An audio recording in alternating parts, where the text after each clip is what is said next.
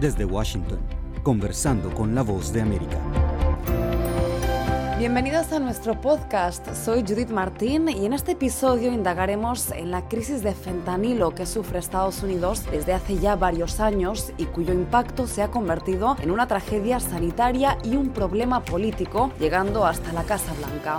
Para ayudarnos a comprender la magnitud de su uso y por qué Estados Unidos en concreto está sufriendo una epidemia de muertes, doy la bienvenida al profesor de farmacología y fisiología de la Universidad de Vigo en España, Francisco José José Toja. Profesor, gracias por tu tiempo. Hola, muy buenos días, gracias. Francisco, para quienes no conozcan qué es el fentanilo o cuáles son sus efectos en quien lo consume, ¿podría explicarnos a grosso modo las características de esta droga?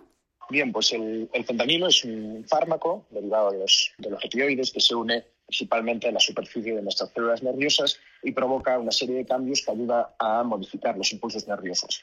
Esto lo que produce al final es la disminución del, dolor, que es el efecto terapéutico por la cual se diseñó la droga y por la cual se utiliza en la, clínica habitual. Y además tiene otros efectos como aminorar el ritmo, respiratorio, producir una sensación de calma y bienestar. Y es probablemente esta la causa de, la adicción que, genera, sumada a esa sensación de alegría al consumirla, lo que hace que se derive un uso crónico y, digamos, más recreativo de la sustancia.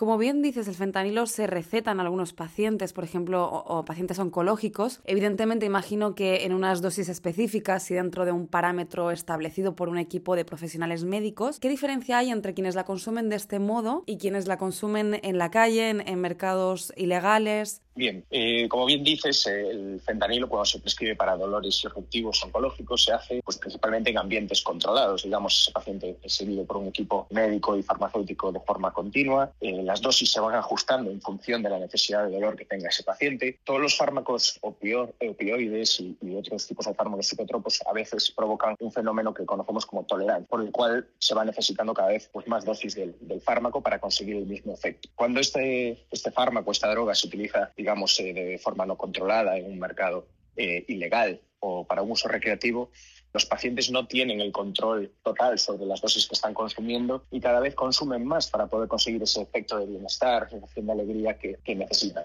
Y ahí eh, es lo que genera el proceso de, adicción y es también la causa del peligro al que conlleva, ¿no? porque consumir cada vez más dosis conlleva más peligro y, si te pasas un poco, que puede producirte la muerte. ¿Y por qué Estados Unidos en concreto se enfrenta a esta realidad y, en otros países no observamos este flagelo? Bueno, yo creo que es un cúmulo de, factores que, se dieron en el, tiempo y de forma coincidente probablemente. Entre ellas, pues es conocida la comercialización eh, famosa del Oxycontin. Después de la aprobación por la FDA en Estados Unidos del, Oxycontin, se comenzó eh, con una práctica de prescripción de oxicodona, eh, digamos, de manera masiva a muchos pacientes. Por otro lado, las prácticas prescriptoras en Estados Unidos difieren mucho de, de otros países o de países europeos o como el mío España, en el cual las prácticas eh, están más controladas. Digamos que en Estados Unidos eh, hay datos eh, de, por ejemplo, 90% de los pacientes postquirúrgicos, es decir, después de, operarse, se les prescribe un opiáceo para el dolor, mientras que en el resto del mundo solo el 5% de los pacientes. Por lo mm. tanto, es una cifra también que, llama la atención y es una también probablemente de las causas de, todo esto. Por otro lado, el mercado ilegal también ha ayudado a, a esto las personas que, genera el sistema, porque digamos que el sistema puede llegar a generar eh, personas con este tipo de adicciones, como te digo, cada vez se va necesitando más dosis y a veces eh, pues se cortan las prescripciones y el, paciente deja de tener acceso al fármaco. ¿Y a dónde va el paciente? Pues al mercado ilegal. Y en el mercado ilegal eh, las sustancias no están controladas, las dosis no son las mismas y, este yo creo que es uno de los principales problemas que ha tenido Estados Unidos, digamos, por todo este conjunto de factores, ¿no? sumado en el tiempo.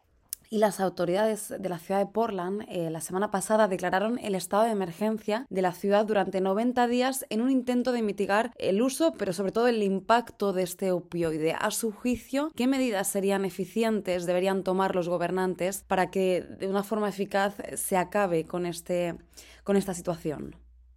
Bueno, por, eh, yo creo que una de las eh, medidas prioritarias es intentar mitigar el uso eh, legal de estas drogas, pero eh, fuera de, digamos, del control y ya ciñéndonos a un marco más eh, legal y un marco más, más controlado, eh, ayudar a estas personas eh, con adicciones, con programas de desintoxicación, es una medida, yo creo que también debe ser prioritaria para cualquier gobierno, y tener, digamos, una modificación en la forma de prescribir estas sustancias. Es decir, prescribirlas en ambientes más controlados, con más control, para que no se sigan generando personas con, con adicciones desde el propio sistema sanitario.